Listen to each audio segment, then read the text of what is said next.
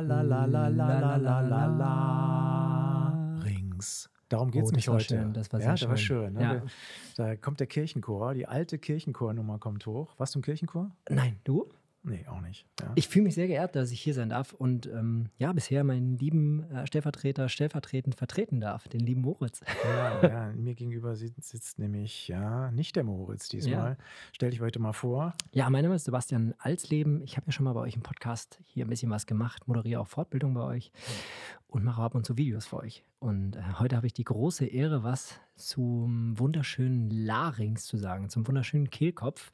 Und äh, ich meine, mit Frank The Flexicon Antwerpes hier zu sitzen, ist mir eine sehr große Ehre. Zu viel der Ehre. Also, äh, ich, ich bin heute ein bisschen, bin heute ein bisschen müde. Ich habe heute, hatte, hatte heute einen Kampf geführt. Kampf um die Anerkennung eines CMEs. Das hat mich ein bisschen, Aber wir ein machen bisschen es. gestresst. Wir ja. machen es. Okay, gut. Also, Larynx, ja, ähm, äh, zu Deutsch Kehlkopf, Mhm. ja, ähm, ist ein Organ, das äh, relativ komplex aufgebaut ist, wie alles im menschlichen Körper. Wie sollte es anders sein? Ja. Was, bevor wir jetzt irgendwie in die Anatomie da eintauchen, äh, sollten wir natürlich mal klären, was macht das Ding eigentlich? Also verdammt nochmal, wozu hat man Larynx? Ne? Das ist ja mal ganz nett, wenn man erstmal fragt, wozu der Kram, bevor man sich dann irgendwo äh, damit widmet, wie es aufgebaut ist. Total. Also ich, also ich habe auch, als du mich angefragt hast für das, äh, für den Podcast, für den Larynx, habe ich erst gedacht, cool. Und dann habe ich gedacht, darf man das hier sagen? Fuck. Klar. Weil ich gedacht habe, wirklich sehr kleinfriemlich, Organ mit super wichtiger Funktion. Also ich meine, ohne den Larynx könnten wir das hier nicht machen. Ähm, ich glaube, das ist der Gag in jedem Podcast, Ready, der ready, über, right, genau. über den Kehlkopf geht. Aber es ist so, ne? Also unsere Stimme wird dadurch beeinflusst, unsere Phonation ähm, unter anderem. Aber auch, dass natürlich ist es quasi der obere Teil der Luftröhre und es ist quasi der Schutz unserer Luftröhre durch die Epiglottis, wenn wir äh, schlucken. Im Prinzip, dass es einfach in die richtige, ins richtige Röhrchen geht, würde ich sagen. Genau, da hat nämlich die Natur so ein bisschen Scheiße gebaut, auf gut Deutsch. Ja, die hat nämlich dummerweise die Trachea und den Esophagus gleich Neck to Neck im Hals angeordnet. Und wer weiß, wo Luft und Wasser und Speisebrei irgendwo Ja. oben in den Mund reingehen und dann irgendwo im, im Pharynx, ja, also im Rachen landen. Und- Ups. Und hat sich dann einfach mal überlegt, mach mal einen Deckel drauf. Genau, das darf nicht schief gehen, ja, weil das nennt man Aspiration und das kann ganz üble Folgen haben, weil in der Lunge Nahrungsmittel und Wasser nichts zu suchen haben. Ja, deswegen, also diese Schutzfunktion für die Atemwege eigentlich so das Wichtige, weil, weil Gott, ohne die könnten wir gar nicht leben. Mhm. Ja. Quatschen auch nicht äh, unwichtig, aber nicht, lebensun nicht lebensnotwendig unbedingt. Ja, man kommt auch äh, ohne Stimme klar. In der Kulturgesellschaft vielleicht nicht so, ja, aber ähm, vor Dingen ich sag das- mal, Das eine bedingt ja auch das andere. Ne? Also Quatschen nicht unwichtig, aber ich meine, gut, wenn wir später ein bisschen ins Detail gehen und wir reden irgendwie von Paresen und Durchtrennung von Nerven, dann ist es ja auch nicht ganz verkehrt, wenn dieses Organ zumindest noch halb funktioniert und wir nur heiser sind. Denn sagen wir mal so, wenn es zu ist, ist es ein Problem. Ne? Aber da kommen wir wahrscheinlich später nochmal zu. Absolut, meine Äußerung hätte den Peer Review auch nicht überlebt. Das kannst du, kannst du Gift draufnehmen. Wir haben eine Sache, wir haben eine Sache noch vergessen, das ist die Bauchpresse. Ja, ist klar, da das Pro- Problem ist, ich brauche manchmal, muss ich die Luft in den Lungen halten. Ja. Ja, zum Beispiel beim Kacken, ja, wo Ja. man die Bauchpresse braucht. Und da muss ich die Stimmritze zumachen. Ja. Also den muss der, da muss der Kehlkopf verschließen, weil sonst äh, würde ich Geht's quasi die Bauchpresse. Äh, Also nicht das Ja. unten, sondern einfach nur die Luft genau, würde nach die Luft raus. rausgehen, ja. Und deswegen, also das sind so die drei wichtigsten Funktionen, ja. Also merkt euch das mal so. Und jetzt tauchen wir mal in die grausame Anatomie an. Da hat der Sebastian sich auch schon ein Stichwort gegeben. Das ist klein, aber gemein. Ja, Ja. das sind echt viele verschiedene äh, ja, Elementchen, Knoppelchen, Muskelchen, Sehnchen, Bänderchen und so weiter und so fort drin. Die wollen wir jetzt auch nicht alle im Einzelnen durchgehen, weil da würden wir, das dauert Stunden, wenn nicht Tage. Aber wir geben euch mal so einen kurzen Überblick. Also man, man spricht erstmal von Stockwerken im Larynx, also wie, wie so ein Aufzug. Das sind ja auch, in, bei, zumindest wenn man steht, irgendwie in senkrechter Körperstellung angeordnet. Ja. Und was sind die Stockwerke? Ich, ich glaube, das Wichtigste ist, wenn wir uns das angucken, dass wir uns, du hast schon gesagt, dass wir uns nicht alles angucken, dass wir einfach gucken, was ist das Wichtigste an der Funktion. Das haben wir gerade gesagt, ne? das ist die Stimmbildung, das ist irgendwie der Verschluss der ähm, Atemwege beim Schluckprozess oder äh, um uns vor Aspiration zu schützen nochmal und eben die Bauchpresse. Und ich glaube, für diese Sachen ist es wichtig, dass wir da ein paar Strukturen verstehen und auch so ein bisschen später in die Stimmbildung mit reingehen. Und ähm, das machen wir jetzt, denke ich, einfach mal ganz einfach und wie du schon gesagt hast, so ein bisschen die Stockwerke. Äh, wir teilen es ein quasi in quasi drei Stockwerke, in einmal quasi die Supraglottis, Bing. Genau, und das ist ein quasi ein Bereich, der quasi vom Kehlkopf oben angeht bis hin zum, zu den Taschenfalten, also den Plique vestibularis. Und darunter kommen wir dann äh, zur Glottis oder auch äh, Cavitas laryngis intermedia genannt. So ein transglottischer Raum auch von, von einigen, ja, schön. Ne? Also, und das ist so das mittlere Stockwerk und äh, reicht eben so von der Fov-Ritze, ne, der Rima vestibuli, bis hin zur eigentlichen Stimmritze ne, der Rema glottitidis. Das ist der kleinste Abschnitt, ne? Ja. Der ist also im Prinzip nur so wenige Millimeterchen hoch, mhm. ja. Ja. Und was kommt unter der Glottis? Ja, die Subglottis, ne? Cavitas infraglottica, das untere Stockwerk und ist im Prinzip Kaudal der Stimmritze ja, und geht dann im Prinzip bis zum inferioren Rand des Ringknorpels, da wo dann die Trachea beginnt. Ja, die Luftröhre, ne? Okay, also lässt sich einfach merken, ne? Also gerade für die Leute, die vielleicht so ein bisschen beim Lateinischen aufgepasst haben, ne? Also Supraglottis oberhalb der Glottis, die Glottis selbst und Subglottis. Also relativ easy. Und wenn man schon mal diese drei Stockwerke hat, dann hat man schon mal so eine grobe Orientierung. Dann wird es nicht mehr ganz so schwer. Müssen wir uns mal darüber unterhalten, äh, woraus ist das Zeug eigentlich gemacht? Ne? Also das ist ja ganz interessant. Also wir haben hier keine Knochen, ne, im, im Bereich der, der, des Larynx, sondern wir haben Knorpelgerüst. Ja. ja, das muss halt auch so ein bisschen elastisch sein. Klar, es geht ja um Stimmbildung. Das kann jetzt nicht so irgendwie wie, wie aus Metall sein, das Zeug, also unbeweglich, sondern da muss schon eine gewisse ja, Flexibilität drin sein. Und gleichzeitig aber auch Festigkeit. Ne? Also wenn es nicht fest genug ist, wir brauchen ja quasi ein, auch ein Widerlager für die Stimmbildung. Ne? Also durch die Veränderung der Bandstrukturen, um eben dazu da eine Spannung drauf zu bekommen, um verschiedene Töne zum Beispiel, um verschiedene Einstellungen ähm, vorzunehmen. Ja, also auch nochmal ganz wichtig. Wenn man es jetzt mal ganz blöde runterbrechen würde, ist der Larynx eigentlich so ein Knorpelgerüst, das mit Schleimhaut überzogen ist. Ja. Ja, noch ein paar Fasern dazwischen, okay, die habe ich jetzt unterschlagen, ne? also schön Kollagenfasern dazwischen, um diese Knorpel auch aneinander zu binden. Ein paar Muskelchen, die ja noch. Ja, aber das Ganze halt relativer Schwabbel durch den Knorpel, ja, also man, das kann schon so ein bisschen elastisch deformiert werden und das ist auch ganz gut so. Ist halt für die Funktion wichtig, weil das Ding halt auch ständig verlagert wird. So, wenn wir jetzt aber von der, von der, von der Larynx reden, dann steht das Ding ja nicht so einfach solo im Hals, ne? so, mhm. so irgendwie, hallo, hier bin ich, ne? sondern dann wird es ja auch runterfallen. Also irgendwo muss es aufgehängt sein. Und das sollten wir noch erwähnen, bevor wir in die Larynx selbst eintauchen, das ist das Zungenbein. Ja. Ja, das gute alte Zungenbein.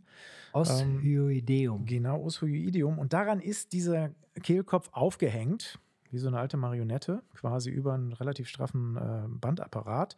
Und der sorgt halt auch dafür, dass beim Schlucken beispielsweise alles, also Zunge, Zungenbein, Larynx, irgendwie so alles miteinander arbeiten und nicht irgendwie aneinander vorbei arbeiten. Ja. Also sie sind miteinander koordiniert und also auch über Bandstrukturen und auch Muskeln, die von einem Ort zum anderen ziehen, miteinander in Interaktion.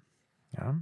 Und mir hat es jetzt geholfen, wenn wir uns. Das, das Penthouse sozusagen. Genau, genau. Ne? Also, genau. Ne, oben, ist, oben ist das Penthouse. Ist on top Osioidium. On top und dann geht's los. Weil streng genommen gehört es, glaube ich, gar nicht mehr mit zum Kehlkopf, ne? Das Os. Nein, nein, nein, Deswegen haben wir. Ist nicht, aber wenn, wenn du es dir ansiehst, noch mit den Bandzügen, also. Es passt halt dazu, weil es on top ist. Sag mal so, wenn Anatome anders drauf geguckt hätte, hätte man es ihm auch zuschlagen können. Ja. ja. Hat man halt nicht getan. Ja. Okay, ja. Pech gehabt. Ja, Osioidium ist draußen. Aber. Dafür einen schönen Ausblick. Es ist auf jeden Fall ein schöner Ausblick, steht am weitesten, ist also oben und ist dadurch natürlich auch der King. Ja. Ähm, wir ist aber halt wichtig, dass der, damit der, Kehlkopf nicht irgendwie nach unten wegschwabbelt. Ne? Ich finde, wenn wir uns jetzt die Knorpel anschauen, was mir unglaublich geholfen hat, ich meine, ich als alter Kliniker und ähm, sagen wir mal, ich habe an der Charité studiert, da war das, äh, war die Anatomie. Du. nee, im Gegenteil. ich, ich, ich habe Köln ich, studiert. Ich wollte, genau, und jetzt kommt es wahrscheinlich, weil unser Anatomie-Pensum war, glaube ich, die Hälfte von dem äh, von anderen Universitäten, weil wir sehr viel auf so Soft Skills gelegt haben. Das kommt mir jetzt natürlich nicht zugute, aber ich als alter Kliniker jetzt und ähm, ja, nah am Menschen, habe mir das ganz gut gemerkt und ich finde, das ist für jeden, der jetzt auch diesen Podcast hier hört, super super gut, dass wenn wir jetzt aufpassen beim Knorpel, dann ist alles andere danach super einfach. Weil wenn wir die Namen der Knorpel verstehen, dann kriegen wir alles andere auch easy hin. Die Muskeln heißen so, die Bandstrukturen heißen so und es ist relativ easy, wenn man das einmal drauf hat. Was macht denn auch die Stimmritze? Was, was, was, was passiert da? Gott sei Dank ist die Anatomie ja relativ stringent in ihrer Nomenklatur. Ja, ja. also ein Muskel wird immer von bis genannt und ja. das ist die das Ligamente auch. Ja. Da hast du durchaus recht, wenn wir diese Fixpunkte uns merken, dann haben wir schon eine ganz gute Orientierung. Wir haben vier Hauptknorpel. Ja, mhm. es sind noch ein paar kleinere Knörpelchen, äh, gibt es auch, die, die werden jetzt hier aber einfach mal schlabbern. Ja, dann sind wir äh, eine Stunde dran. Genau, aber die vier Hauptknorpel, die wollen wir jetzt uns natürlich angucken. Und da haben wir den größten erstmal, und den sehe ich ja auch von vorne, wenn ich so auf den Hals gucke, beim Mann teilweise auch als Adamsapfel hervorspringt. Ja. Was ist das für ein Knorpel? Unser Adamsapfel, der wunderschöne Schildknorpel, ist Cartilago thyreoidea.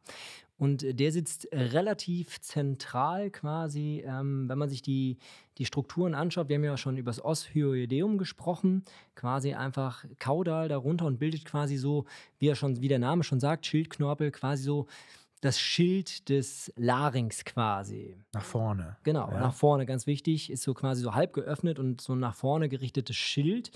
Und äh, das, was wir eben erkennen als äh, Struktur, ist die, ähm, korrigieren mich, ist glaube ich die Prominentia thyreoidea. Mhm, ne? genau, ja, die, da vorne das, rauskommen. Das ne? ist unser wunderschöner Adamsapfel, der übrigens bis zum 40. Lebensjahr beim Mann weiter wächst, bei Frauen und Kindern nicht ganz so ausgeprägt Es ist. eine Sache wohl mit, mit, mit Testosteron und männlichen Geschlechtshormonen. Ja. Das hat ein bisschen anderes Knorpelwachstum da vorne. Frauen haben in der Regel keinen Adamsapfel. Ähm, aber ist ja auch nicht schädlich. Ja? Braucht man nicht. Ja? Ja. Ähm, Übrigens muss es äh, muss kein peinlich sein, wenn er nicht so ausgeprägt ist. Gut, ich habe fast keinen. Ja, Ja, deswegen, ich auch nicht, ne? deswegen. Also, ist aber beim Rasieren ganz gut, ne? bleibt man daran nicht hängen. Ja. Ja, also das ist der, der, der Schildknorpel Genau. und dann der nächstgrößere, das ist der Ringknorpel. Genau, der Ringknorpel äh, oder auch äh, Cricoidea genannt, also Cartilago cricoidea, ähm, ist quasi, kann man sich auch vorstellen, wie so ein, wie so ein Ring quasi, wie so ein äh, Siegelring. Sie ne? Also, Siegelring, ne? wollte Welcome to the. Club Ring. Genau, Siegelring, das war das Wort, was ich gesucht habe. Und bildet quasi auch sowas wie eine Schutzfunktion und ist quasi, wenn man sich das vorstellt, quasi der Ring quasi nach vorne ähm, geöffnet, wenn man sich so ein, vorne diesen Siegelring äh, vorstellt. Genau. Das ist Der sitzt unterhalb des Schildknorpels. Ja. Also ist, ist dann auch durch Ligamente mit dem Schildknorpel verbunden. Ja. Und dann haben wir jetzt noch etwas, das hat einen Namen, du, da kriegt man jedes Mal so eine leichte Zungenverschränkung. Ja, Cartilagines, weil es eben Genau. zwei sind. Also sagen wir mal erstmal Stellknorpel oder Ariknorpel, das hört, immer, hört sich Das immer klingt, schöner klingt an. sympathischer. Ja, das klingt aber, sympathischer. Aber der lateinische Name, Aber ist wir versuchen es. Cartilagines und es ist Arytenoidea. Nee, ah, das war nicht, so ganz, schön, ganz, ne? war nicht so ganz, schön. Nicht ganz, ne? weil Cartilago Ja. ist, glaube ich, Femininum. Ja, natürliches Geschlecht. Thyde. Thyde. Was habe ich gesagt? Thyidea. Ja, ja, aber ist jetzt, die. ist jetzt wurscht. Ne? Also Ja. so, so weit gehen wir jetzt nicht. Also Cartilagines arytenoideae. Wichtig ist, dass es eben Ja. zwei sind. Aber echte ist am Ende hast du eine leichte Gesichtszuckung mit dem Arytenoideae. Ja. Ja? Problem ist, dass da natürlich viele wichtige Ban- Bandstrukturen und Muskelstrukturen ansetzen. Das heißt, eigentlich sollten wir es schon ein paar Mal üben, damit es gleich flüssiger wird. Deswegen, deswegen müssen wir ihn auch, deswegen müssen wir euch auch mit aus diesem- äh, Bezeichnung quälen, weil diese Ja. Bezeichnung taucht in tatsächlich vielen Ligamenten und Muskeln dann auf, weil die da halt dahin ziehen oder, oder ihren Ursprung haben. Ja. So, drei haben wir jetzt. Einer bleibt über. Das ist ein, ein, ein Knorpel, der sieht aus wie so ein kleines Blättchen. Ja, unser, unsere kleine, äh, warte mal, wir haben aber den Killdeckelknoppel haben wir noch nicht, ne? Unsere genau, wunderschöne exakt. Epiglottica. Ja, genau. Cartilago epiglottica. Ne? Das ja. ist wie so ein Blättchen. Ne? Ja. Die, die ragt nach oben raus. Das ist auch der höchstgelegenste Knorpel. Unser Deckel quasi, wenn wir da mal zumachen. Der verschließt dann halt auch noch und ragt auch wie so eine Eier, wie so ein Tulpenblatt, wie so ein kleines Blättchen halt oben quasi aus dem Larynx hervor. Ja, Ja. Dann gibt es noch kleinere Knorpel. Ich werde die mal ganz kurz erwähnen. Das sind Keilknorpel, Hörnchenknorpel, Weizenknorpel. Da hört ihr schon irgendwie den Namen Hörnchen, Weizen. Das ist nicht so wahnsinnig groß. Die haben auch alle eine Funktion. Klar, die Natur ist in der Regel, macht die keinen Luxus. Mhm. Aber das schlabbern wir jetzt. Lest im Flexikon nach. Da stehen die alle. Wir verschonen ja niemanden mit Detailwissen, dass man bei irgendeiner Medizinerparty dann irgendwie auch ins mehr oder minder geneigte Publikum streuen kann. was hältst du davon, wenn wir uns die Muskeln anschauen? Oder willst du dir erst die nicht, Gelenke Nicht anschauen? wenig, aber ich würde sagen, lass uns mal mit den Gelenken anfangen, denn man Muskeln ohne Gelenke machen in der Regel wenig, Wenig Sinn. Sinn, Ja. Gibt es auch, ja. Also wollen wir jetzt nicht. Also, ne, es gibt auch Muskeln ohne Gelenke, Ja. denk an die mimische Muskulatur. Ja. Aber ähm, du hast natürlich recht, irgendwie äh, Gelenke sollten wir vielleicht mal ein bisschen vorstellen. Da sind auch zwei, die man sich im Prinzip nur merken muss. Ja. Das ist ja mal wieder, das ist mal wieder schön, ne? Ja. Zwei Gelenke, wunderbar. Und ich meine, letztendlich können wir uns da auch wieder das ganz gut erklären anhand der Strukturen. Ne? Also das artige, artika, ah, guck mal, jetzt komme ich hier, erster Podcast. Artika, Artiku, Artiku. Articulatio Aha. Nee, die, die, da So. muss jetzt, das ist jetzt wieder Dico- eine eh zu viel. Ja, ne? man die- merkt da echt, du, hast du irgendwie beim Ja, das habe ein ich ja, bisschen, hat ne? nicht, hat nicht geklappt. Also Schra- einschlafen. Das können wir das bitte rauscutten hier. Ja. Also das Articulatio cricotyreoidea.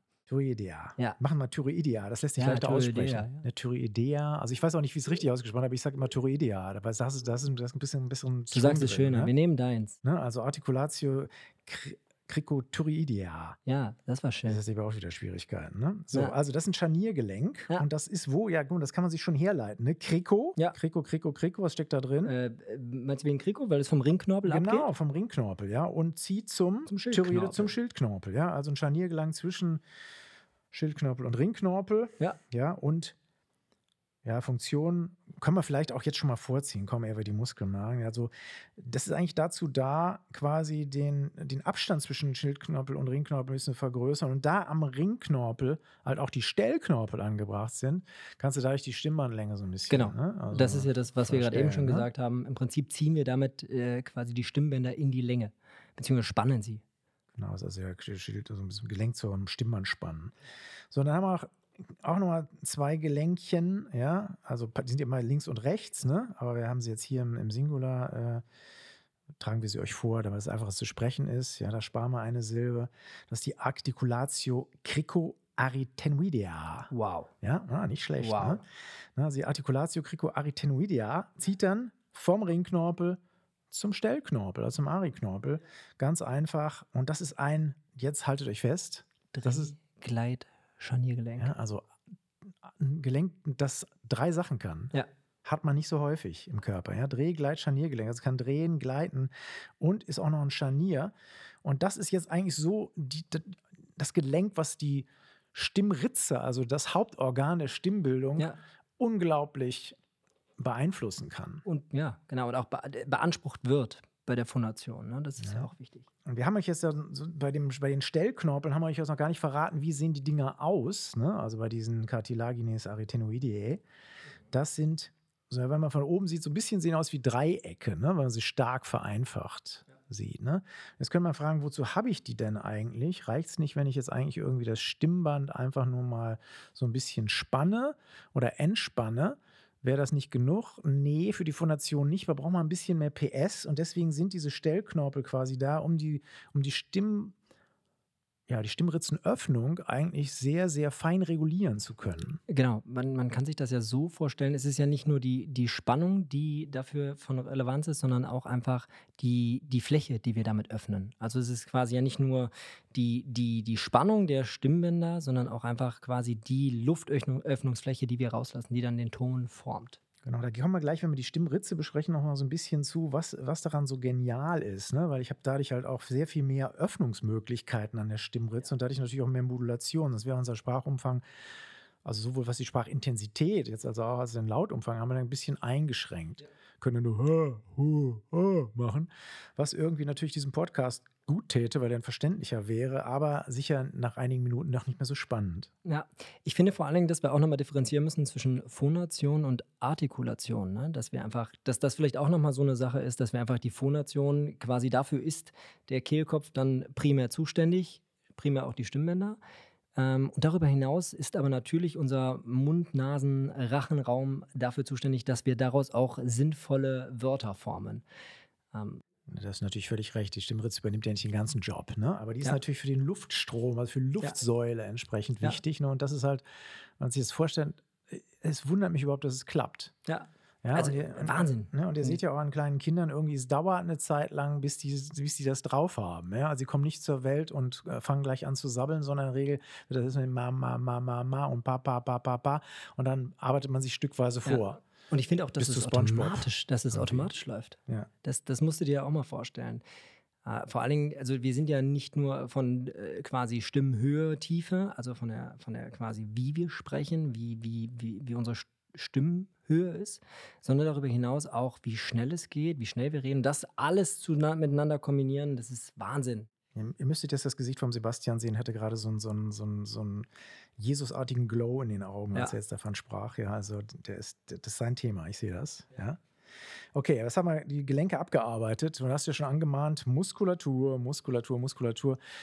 Äh, Das hat jetzt alles unaussprechliche Namen. Ja, Ja? Ja, aber gut, ich finde dadurch, dass wir auch immer irgendwie so, sagen wir bei den, bei den so drei wichtigsten irgendwie auch immer noch einen klinischen Namen haben, sowas wie Anticus, ähm, Posticus und Lateralis, daran kann man sich dann auch immer lang han- hangeln. Ne? Also es ist wieder äh, Cricothyreoideus ähm, oder wie du es... Ähm, Thyroideus. Thyroideus. Ja, nagel mich nicht fest. Genau. Ähm, spannend eben ist dazu da, dass die Stimmbänder gespannt werden und genau, das ist eigentlich das Wichtigste und das ist äh, das, was es schon wieder erklärt. Ne? Also Kriko vom Ringknorpel ziehen zum äh, Schildknorpel und das ist so, glaube ich, das, was das Wichtigste ist, dazu zu sagen. Oder hast du noch was zu? Nee, das ist eigentlich so. Der, kann, man sich, kann man sich gar nicht ganz gut merken. Alle, die an den Ari-Knorpel ziehen, ne? also alle Muskeln, die irgendwie Ari drin haben, ne? sind dann halt so für die, ja, letztendlich Feinmodulation der Stimmbänder irgendwo verantwortlich. Ne?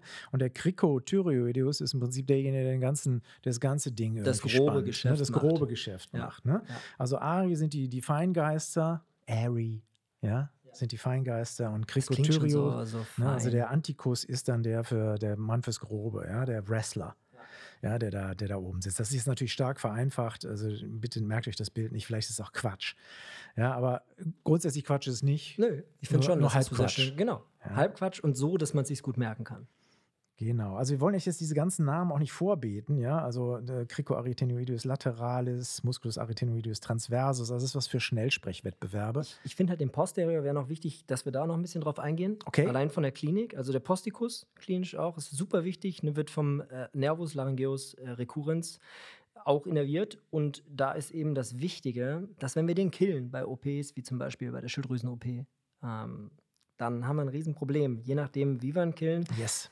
Dann haben wir halt nur ein Problem, aber wenn er beidseits zum Beispiel im Rahmen von Paresen oder so Probleme macht, dann haben wir eben nicht nur die Heiserkeit, eine Seite weg, hast du die Heiserkeit, ja, und du kannst aber trotzdem noch atmen, aber wenn beide weg sind durch Paresen, dann haben wir ein riesengroßes Problem, weil dann wird es mit dem Atmen schwierig, weil dann ist Ende im Gelände und das Ding ist dicht.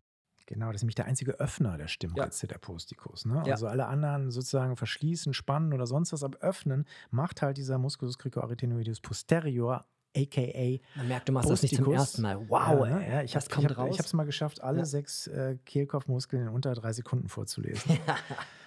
das, ich will mich jetzt hier nicht challengen lassen, weil das wird, wird schwierig. Okay, also lest das bitte im Flexikon nach. Sechs Stück gibt es davon. Und dann Mhm. unterscheidet noch, das wollen wir euch jetzt nicht vorenthalten, auch zwischen innerer und äußerer Kehlkopfmuskulatur. Ja. Ähm, und, oder erzähle ich jetzt Müll oder sind das die Bänder? Die Bänder sind Die Bänder sind das. Äh, vergesst es wieder schnell. Ich bin wieder im falschen Film. Ja? So, also Kehlkopfmuskeln, Haken hinter. Ja. Wir sagen noch was zur Innervation. Das hast du schon verraten. Ja. Ist was für ein, für ein Nerv? Also wir haben ja, man muss so ein bisschen Nee, nee, stopp, stopp. Ich, hab, ich, hab, ich sehe gerade, tatsächlich, ich habe doch keinen Scheiß erzählt. Musculus cricothyreoideus ist nämlich äußere Kehlkopfmuskulatur. Ja. Ja? Das, ist der, der, das ist auch der einzige Wichtige, der da außen äh, für, für die Stimmen, also für die Phonation eine Rolle spielt. Ne? Also, so. merkt euch Anticus außen. Anticus außen, lässt sich gut merken. Ne? Posticus, Und lateral ist vielleicht noch wichtig. äh, Posticus pöffnen. Okay, also- Ist jetzt ein, ist jetzt ein Das ist aber wieder ja? so, so Ja. weit hergeholt, So- dass man so sich doof, merkt. dass man sich wieder merken Ja. kann. Ja? Also Sehr gut, Anticus, sehr gut. Anticus außen, Posticus pöffnen. Und Laterales erzielt halt, äh, zieht halt irgendwie von, von, weiß ich nicht, irgendwie äh, ist an den Rändern der inneren Struktur. Genau, also Innovation von diesen ganzen Dingern, ja, alles. Nervus vagus. Ja, alles schon mal super einfach, ja. Und zwar über zwei seiner Äste, nämlich einmal den Laryngeus superior, Ja. Ja, der äh, von, von oben kommt, also der, der, der Junge, der straight ist, und dann Und- diesen komischen, aberrierenden, irgendwie, was weiß ich, sich einmal um die Aorta hin und zurück schlingenden Nervus laryngeus recurrens, Ja. Ja, zumindest einseitig, Ja. um die Aorta, muss man auch dazu sagen. Das ist den, den man dann auch killt bei der Schilddrüsen-OP. das Genau, ist dann ne? das, das Problem der Rekurrenz. Ne? Und dann wird es eben schwierig, beziehungsweise Heiserkeit, weil der eben da, das innerviert und dann ist eben. die aus irgendwelchen embryologischen Gründen ja einmal irgendwie halb durch den Körper sich bewegt, um dann wieder oben im Hals zu landen. Manchmal geht die Natur natürlich auch Umwege. Wichtig ist Ja. noch dazu sagen, glaube ich, ist, dass wir den, äh, dass äh, der, über den wir gerade eben schon gesprochen haben, dass der Anticus eben der einzige ist, der noch vom Nervus laryngeus superior innerviert wird. Hm, Ist das so? Mhm. Ja? Ich dachte, das sei der Cricothyreoideus. Ja, was habe ich Ja. gesagt? Der äußere. Die äußere, nee, das ist ganz Genau, einfach. genau. Also der Anticus, also der, der Cricothyreoideus, das ist der, der vom Nervus laryngeus Ja, recht, superior. du hast recht. Scheiße, ich habe es verwechselt, genau. Ja, Ja. klar. Cricothyreoideus ist der Anticus. Das ja, ist auch genau. immer eine gerne, gerne geprüfte außen. Frage in ja, den. Anatomieklausuren. Siehst du, meine eigene Eselsbrücke Genau. nicht kapiert hier, ja? Da hast du es gerade eben so schön gemacht. Ja, ne? genau. Erst erstmal vorgelegt und dann wieder bang. Ne? Ja, genau. Das ist nämlich der einzige, der wird in den Superior, also lange Superior innerviert und alle inneren Kehlkopfmuskeln, Ja. alle vom Rekurrenz. Ja. Also eigentlich ganz gut zu merken. Total. Innere Rekurrenz, äußere Superior. Ja. Gut. Das hätten wir geklärt. Ja. Gefäßversorgung vielleicht noch so ein paar Wörtchen dazu zu sagen. Ja, ist eigentlich ja auch von den Gefäßstrukturen äh, relativ, relativ übersichtlich, oder? Also, Langweilig, könnte ja, man noch sagen. Ne? also wollen wir darauf eingehen? ja, komm, also zwei, zwei hauen wir noch raus. Hier die Arteria laryngia superior, die obere Kehlkopfarterie, Ja. kommt aus der Thyreoides superior. Ja, also aus der Schilddrüsenarterie, ja, Ja, und ja. dann eine Larynge inferior, Kannst du ja auch gut merken. also Kommt oben, auch unten, ja, also Arteria ganz, ganz, ganz, ganz easy peasy, ja. Kommt daraus, ja. Eigentlich relativ easy, ne? Deswegen vielleicht, jetzt wo wir bei der Schilddrüse sind, vielleicht noch ein kleiner topografischer Hinweis. Äh, Zu beiden Seiten des Schildknorpels Mhm. liegt nämlich diese wunderbare Organ, die Schilddrüse, ja, und deswegen ist es auch irgendwie bei Schilddrüsen, äh, bei Schild, äh, ja, Ja. bei Larynxoperationen irgendwie so ein kleines Problemchen, wenn man dieses stark durchblutete Organ, zumindest Ja. wenn man von außen daran will, ja, da vor sich hat. Heute findet ja viel endoskopisch statt, also deswegen vielleicht nicht mehr ganz so ein großes Problem. Total. Ja. Wobei natürlich auch die, wenn wir uns den Isthmus anschauen, ich finde das ganz toll, äh, wenn wir uns das, schade, dass wir es jetzt nicht auf Video haben, denn ich würde dem äh, Frank dieses wunderschöne Bild zeigen aus dem äh, Flexikon, wo man dann sieht, dass es doch auch noch ein Stückchen weiter Kaudal ist, ne, wenn dir das so anguckst. Ja, aber die beiden. Läppchen, die sich Genau. hochziehen, landen Genau. dann halt an der Seite. Also auf jeden Fall ist es eng Genau. daneben, ja. Also, Total, also du hast vollkommen recht. Ich finde nur, dass, dass gerne Ja. da nochmal reinschauen, weil das habe ich nämlich auch unterschätzt. Für mich war es ganz klar vom Namen her, okay, Schilddrüse sitzt da, aber ähm, das sind wirklich nur die beiden Läppchen, die da oben ranragen. Natürlich trotzdem total wichtig, auch für die OPs und deswegen auch für die nervale Geschichte so eine äh, Rolle spielend. Die, der Isthmus der Schilddrüse sitzt aber weiter kaudal. sitzt weiter, wes- weiter unten, Genau. genau. ne? Der sitzt also unterhalb des Ringknorpels. Genau. Ne? Gut. Jo. Wollen wir da ein bisschen drauf Ja, eingehen? komm, die, die dürfen wir nicht schlabbern. Die sind zwar fies und, und lassen sich auch schlecht lesen, ja. Aber auch da haben wir jetzt, jetzt müsst ihr euch vorstellen, quasi diese ganzen Knorpel sind untereinander alle verstrippt. Ja. Mit Bandstrukturen. Einige sind benannt, andere nicht benannt, aber es ist klar, da wo der Knorpel sind halt auch Kollagenfasern, die das Ganze zusammenhalten, weil sonst würde es Ja. natürlich auseinanderdriften. Und einige, also die wichtigsten Bandstrukturen, da wo man die Kollagenfasern also ein bisschen prominenter sieht, da hat Ja. man halt Ligamente draus gemacht. Äh, aber es ist natürlich überall auch kollagenes Bindegewebe. Auch hier gibt es wieder ein, zwei, die eben von besonderer Relevanz sind, na, gerade auch klinisch. Stichwort Koniotomie, wo jeder Arzt ja mal von träumt, nach dem Medizinstudium irgendwo im Wald zu sein und dann äh, mit Taschenmesser und Kugelschreiber die Koniotomie zu machen und das Atmen wieder zu ermöglichen und äh, dem äh, äh, allergischen Schock irgendwie dann doch noch das Leben zu ermöglichen, weil das nächste Krankenhaus anderthalb Stunden entfernt ist und die Kugelschreiberhülle ermöglicht dann das Atmen. Aber Übrigens, nie, ich habe nie jemanden getroffen, der das tatsächlich gemacht Ich hat. auch nicht. irgendwie. Tatsächlich ich, auch Ich nicht. weiß auch nicht, ob ich den treffen will. Ich, ja.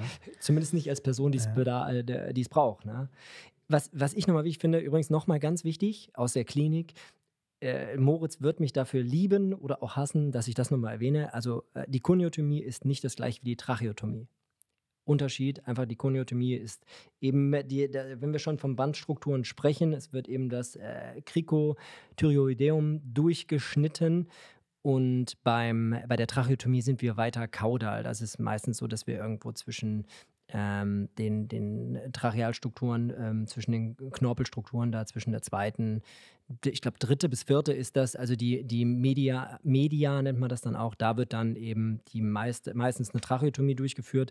Und um ein bisschen noch mehr Klinik da drin zu haben, ähm, ist das, spielt das ja viel mehr eine Rolle. Das ist jetzt nicht in der Notfallsituation irgendwie irgendwo im Wald ähm, abzugrenzen von der Koniotomie, sondern eher bei langzeitbeatmeten Patienten. Genau, es hat aus natürlich einen Nachteil, diese schöne Konjunktomie. Ne? Also die geht ja in das, vielleicht nochmal ganz, ganz klar, damit wir es da verstehen, wird durch das Ligamentum cricoturioideum medianum gesetzt, also Mhm. das Ligament, was zwischen dem Ringknorpel und dem Schildknorpel zieht, weil da halt noch kein Schilddrüsengewebe ist, weil Ja. halt der Isthmus halt weiter unten kommt. Ja.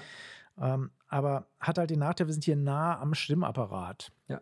Ja, das heißt, ich kann da irgendwie ganz Viel- schön was Viel kaputt, machen Ja. wenn ich da mit dem Kugelschreiber zu sehr rein äh, drehe, ja, und äh, das ist sicher nicht schön. Deswegen macht man ja halt auch in der Klinik Tracheotomien, Ja. weil das halt viel safer ist, Genau. ja, unter kontrollierten Bedingungen und ich da halt auch wirklich von diesem wichtigen Organ, dem Kehlkopf halt weg bin. Und das Genau. hat natürlich auch ein paar Vorteile. Ja, meistens, wie Ja. gesagt, bei Erwachsenen zwischen dem dritten und vierten Trachealknorpel.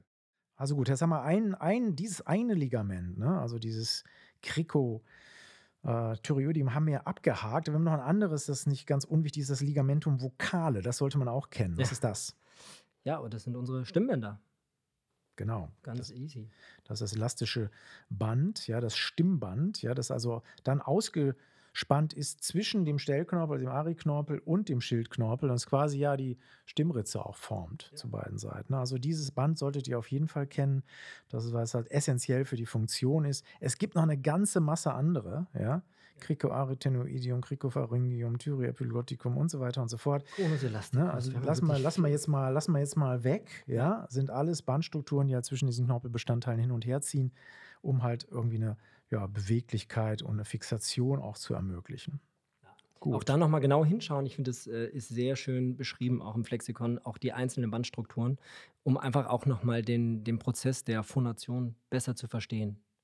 Na, auch wenn wir, wenn wir die Muskulatur, die Muskelstrukturen uns da angucken, mit Transversus und ähm, äh, Obliquus im Rahmen der, der Phonation, die dann eben äh, beim, bei unserem wunderschönen Stellknorpel dann eine Rolle spielen. Stellknorpel, auch da kann man sich auch nochmal merken, einfach, der stellt halt die Stimmbänder ein. So habe ich mir das gemerkt. Und das ist schon ziemlich komplex und ich glaube, das würde jetzt hier auch unseren Podcast-Rahmen stre- sprengen. Da sind wir, glaube ich, eine Stunde wirklich dran. Aber man kann sich das da echt gut anschauen, wenn man da ein Bild zu hat. Mir hat das sehr geholfen. Ja, Bilder helfen immer. Wir haben Flexikon viel zu wenig, aber wir arbeiten dran, Leute. Aber ich finde die 3D-Animation schon Ja, echt wir, stark. wir haben jetzt, wir sind jetzt äh, bin, langsam nicht gesponsert wir uns, hier, robben wir uns durch, ja, Ja. Um, um da einfach ein bisschen mehr, weil visuell ist man mm, leichter lernen, als wenn man sich das irgendwie alles nur im Text Ja. reinzieht. Nur ChatGPT Ja. äh, versteht da mehr, ja. Man selbst hat da ein bisschen Schwierigkeiten. Ähm, wenn wir jetzt äh, nochmal reingehen, jetzt in das Allerheiligste, ja, also in die Glottis, ja, Mhm. äh, und uns mal angucken, äh, diese Stimmritze, ja. Mhm. Ähm, was, wie oder welche, welche Einstellmöglichkeiten hat die jetzt eigentlich? Wir haben festgestellt, die ist jetzt also zwischen der Innenseite des Schildknorpels und den Stellknorpeln. Mhm. Ja, und die Stimmritze, die man auch als Rima bezeichnet. Ja, Mhm. also, ähm, ich weiß, Rima epiglottitis, äh, schlag mich nicht nach Sonnenschein oder so ähnlich heißt sie. Das müsstest du nochmal challengen. Ähm, das ist halt sozusagen der Hauptort, wo die ja, Luft dann durchgeht. Genau. Ja. Und die hat zwei Teile, ja, nämlich eine Pars intermembranacea. Gott, jetzt Ja. gehst du aber ins Detail, finde ich sehr gut. Rimaglottitis, Rimaglottitis stimmt übrigens. Ha, Halleluja. Ich habe es nochmal gerade eben nachgesehen, sicherheitshalber.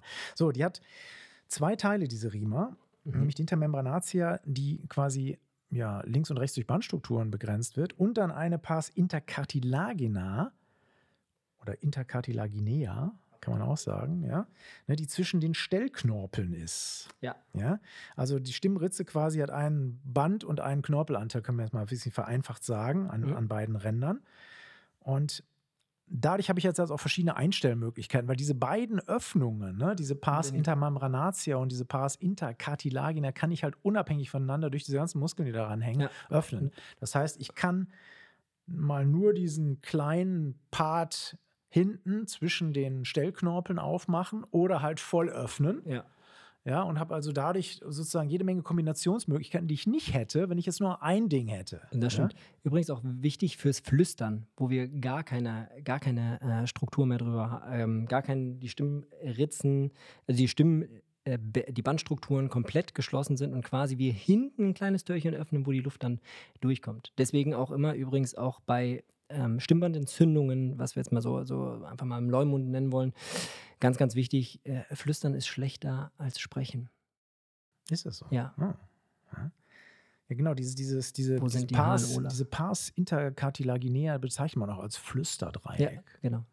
Ja, Da können wir auch einfach mal hier ein bisschen flüstern. ja, genau. Dadurch habt ihr nämlich sozusagen die Menge an Luft, die ich da durchfuhr, kann ich dadurch schön modifizieren und dadurch halt auch die, die Stimmstärke, also die Lautstärke meiner Stimme gut modulieren.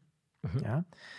Ähm, jetzt sagt man immer, okay, wir haben jetzt irgendwie diese Stimmlippen, Mhm. äh, aber darüber gibt es ja noch was. Ne? Also jetzt, man, man darf halt nicht denken, irgendwie, das ist jetzt quasi nur eine Engstelle im Prinzip, nur eine Verschlussstelle. Darüber hat die Natur noch so ein Sicherheitsventil angebaut. Das sind diese halt die Vorhoflippen. Mhm. Ja, sie haben im Prinzip so eine Doppelstruktur. Ne? Einmal Ja. die Stimmlippen, ne? also die Plica vocalis und drüber halt die Plica vestibuli, ne? also die dann quasi nochmal darüber steht. Das ist eigentlich so ein Perfekt. bisschen eine Doppelstruktur, die wir Genau. da haben. Ne? Also sie spiegelt oben und unten. Gut. Das ist also ein bisschen so ein Überdruckventil. Genau. Ja? Quasi die Vorspannung. Genau, ne? diese Plica vestibularis, ne? weil die halt, ver, die halt verhindern, dass irgendwie beispielsweise starke Expiration irgendwo Ja. oder was auseinanderfliegt. Also eine kleine, kleine Engstelle, die da auch noch eingebaut ist.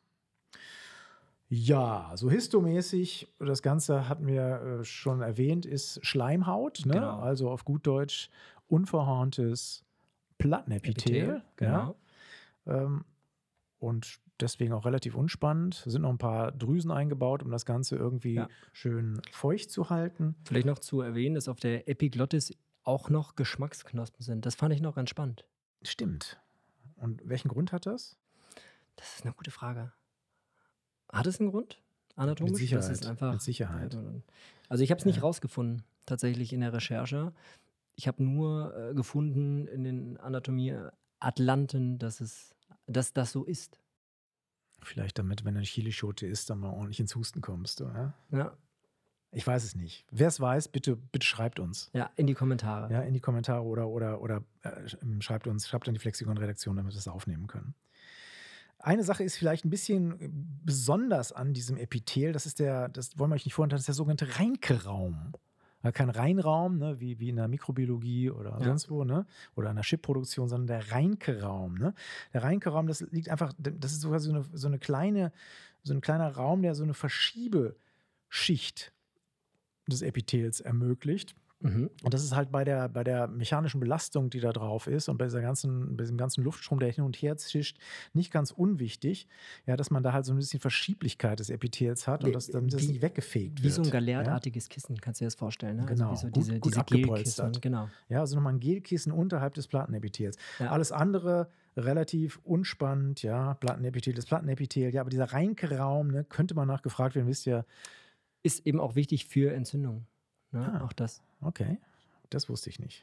Ja, gut, gut, guter Hinweis. Ja, ist mal gut, nochmal einen Allgemeinarzt hier dabei zu haben, der einem die wichtigen, das- die das- wichtigen Dinge also- der Medizin immer wieder nahe bringt. Ja. Ja? Also äh, äh, viele kennen das ja, das Reinke-Ödem. Was nicht jetzt speziell nur bei Entzündungen ist, aber einfach, dass, wenn, wenn wir ein Ödem da haben, dass das eben relativ wichtig ist, dass das dann eben auch mal zuschwellen kann. Also Räume, wie so immer, können auch Ödeme bilden. Ja, Reinke-Raum, Reinke-Ödem gibt es auch. Ja, aber das ist jetzt schon, das geht jetzt schon hier sehr ins Detail. So, pass mal auf, wir haben jetzt, glaube ich, haben wir irgendwas vergessen? Naja, wir haben äh, die Anatomie grob erklärt. Wir sind auf äh, die Funktion eingegangen und wir haben erklärt, so ein bisschen embryologisch, was da statt. Ja, aber Embryologie sind wir nicht so drauf eingegangen, weil es auch die Frage, ob das wichtig ist. Also die Anatomen unter euch, ihr werdet uns wahrscheinlich jetzt köpfen, dass wir sagen, ähm, aber aus, aus meiner klinischen Sicht muss ich sagen, nee.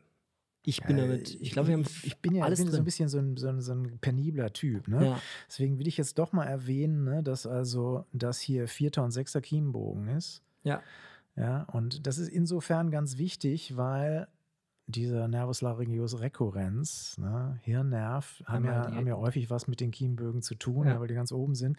Ja, äh, dadurch natürlich auch irgendwie diese, diese komische Wanderung da so ein bisschen erklärt, ne, die da stattfindet durch den halben Körper. Ja, also vierter und sechster Kiembogen sind die Knorpelanlagen Ja. ja. ne, aus unserem ehemaligen Fisch, Fisch äh, Bewusstsein oder ganz, ganz früher. ja, ganz, ganz früher mal. Ja.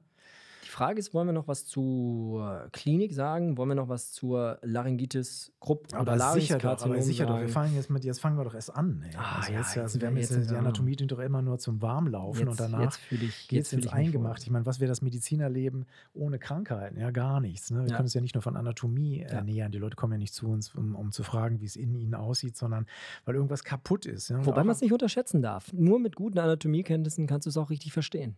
Das ist wahr, ja, so. aber nichtsdestotrotz, ich glaube, deswegen wäre ich zum Beispiel als praktizierender Arzt völlig ungeeignet, ne, weil ich könnte den Leuten wirklich stundenlang darüber erzählen, irgendwie, wie es in ihnen aussieht, aber wahrscheinlich würde sie das nicht befriedigen, wenn sie einen Schnuppen haben. Ja, ich ihnen das über, über die Aufbau ihrer Nasennebenhöhlen erzähle und wie toll das alles ist. Aber so- hat, sie hat viel geredet, aber hat mir kein Nasenspray verschrieben. ja, also das lassen wir dann mal. Ne? Deswegen, deswegen bin ich auch nicht praktizierend. Ja? Ich bin, bin da versaut quasi. Ja, wir Ja. haben noch eine ganze Menge Erkrankungen hier im, im Bereich des äh, Kehlkopfs, Ja. des Larynx. Ja, also fangen wir mal mit den Entzündungen an, weil das kann man sich dann auch schön herleiten. Ja, Ja. was macht der, was wollen wir macht der? Kliniker einfach? Der das Wissen, das er in der Anatomie hat, der hängt ein Itis dahinter, ja, Genau. und schon stimmt die Sache.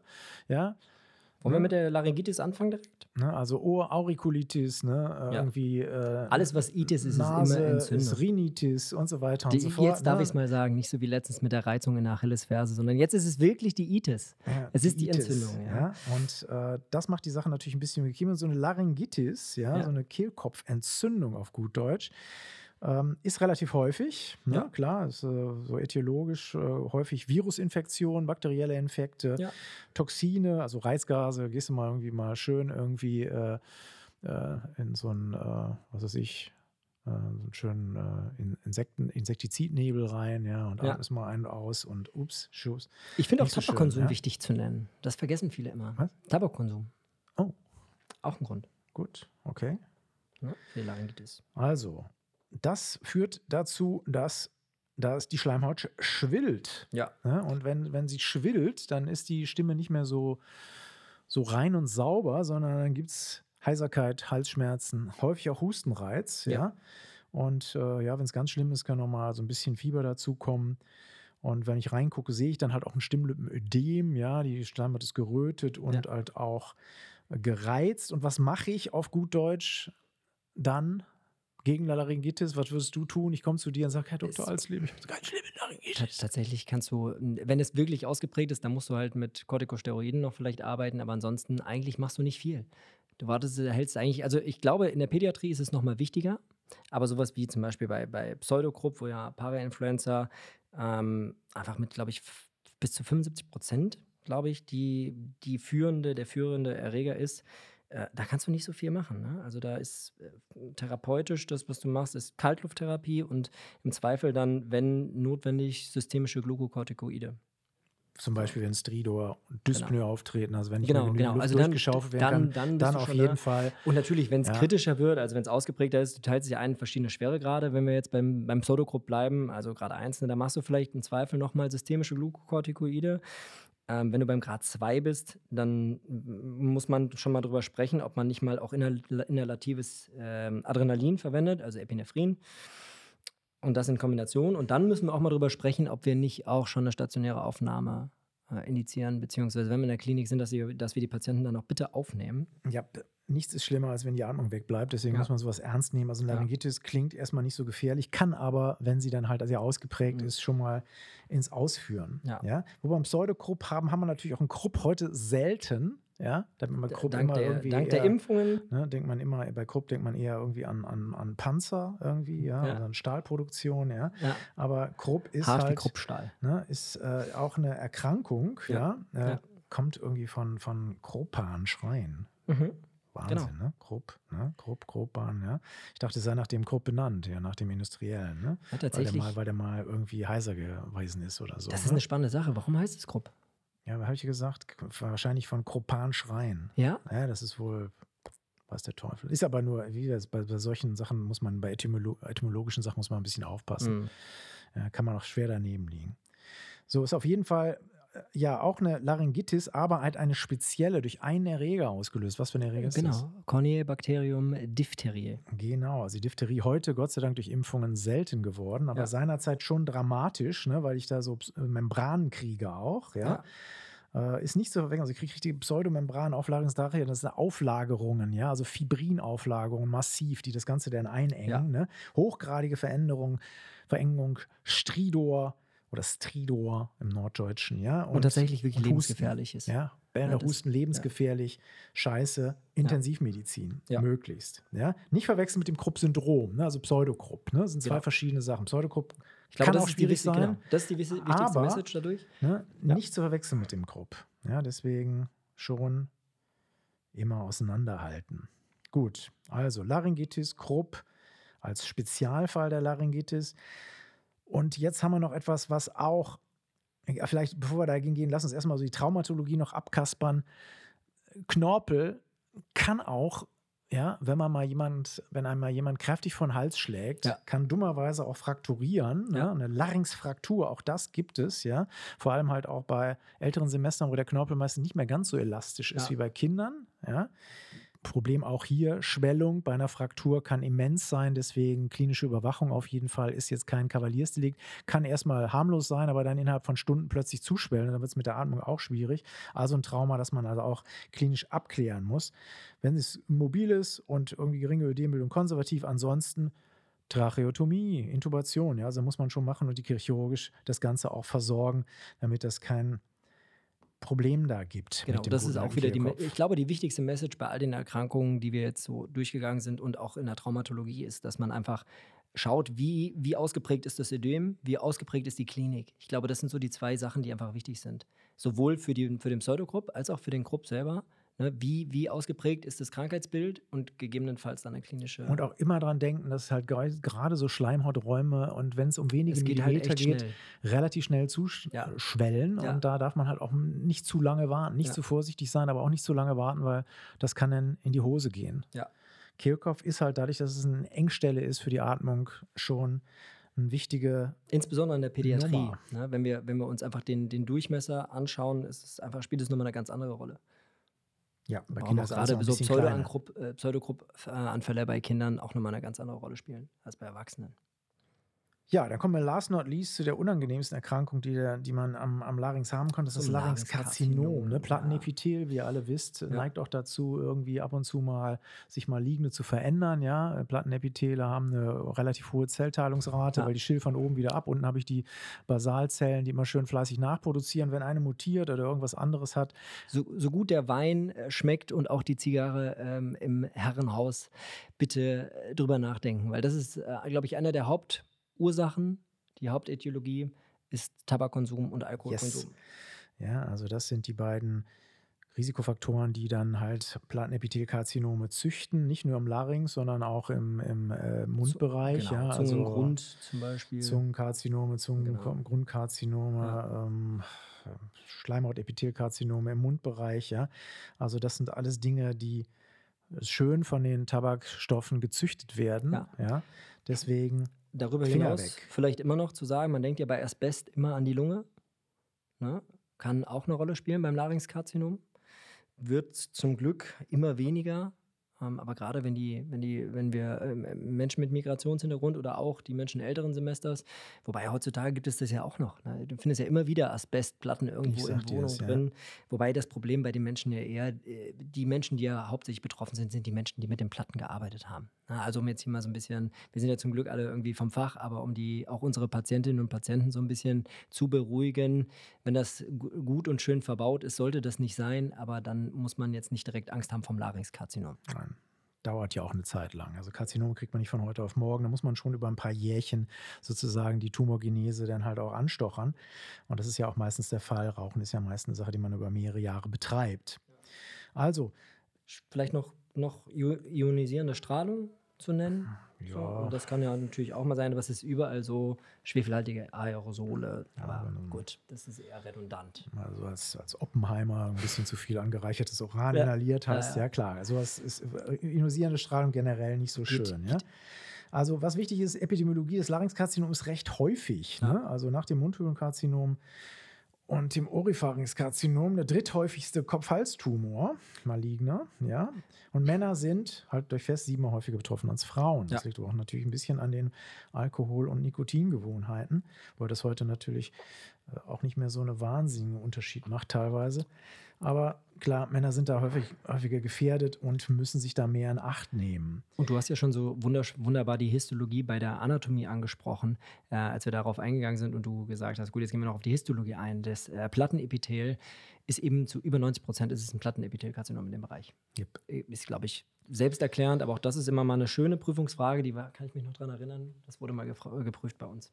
Plattenepithelkarzinom ist meistens richtig, merkt euch das, ein Tipp von, von Sebastian Alsleben. Immer Plattenepithelkarzinom immer kreuzen. ankreuzen. Immer kreuzen. ja, immer das Plattenepithel ankreuzen. So, ähm, Klinik beim, beim Larynxkarzinom. Ähm, Der Kreis schließt sich. Dito, das ja. Das Einzige, was vielleicht noch mal ein bisschen anders ist, ist das Fremdkörpergefühl. Na, da denkt man ja primär immer in dem Bereich erstmal an die Schilddrüse Wenn man da aber nichts findet, dann wird es schon schwieriger. Also klar können das auch mal Knötchen sein auf, der, auf den Stimmbändern oder ähnliches, aber ähm, ein Globusgefühl, Fremdkörpergefühl immer direkt abklären lassen. Genau, dann guckt der HNO-Arzt da rein ne, mit dem Laryngoskop, mhm. ja, also dem Larynx. Betrachter. Das ist das, ja. was wir eben nicht mehr können als äh, Hausärztinnen und Hausärzte. Wir gucken halt den Pharynx an, allenfalls, aber mit äh, Laryngoskopen zu arbeiten, machen wir nicht. und deswegen einen vorgewärmten Spiegel, damit siehst du auch schon ein bisschen was, ja. ja wenn der Patient mitspielt. Wenn er mitspielt. Wenn er mitspielt, ne, klar, so ein, so ein, Spiegel da hinten. Aber so ein Laryngoskop, Rachen, das ist schon, das ist schon wertvoll. Gerade in so einer Diagnostik. Klar, ne, da kann man das natürlich dann sehen. Ist auch die ja quasi die hauptsächliche äh, Diagnosemöglichkeit, die man hat. Macht natürlich auch noch Bildgebung, ne? Mhm. CT, MRT, um mal zu gucken, wie hat sich das Ding ausgebreitet. Ja. Ja, und äh, Therapie, was mache ich? Kommt drauf an. Ne? Lokalisation, Stadium, wann du es hast. Aber äh, theoretisch ist alles möglich. Ne? Operation, Radiotherapie, Radiochemotherapie.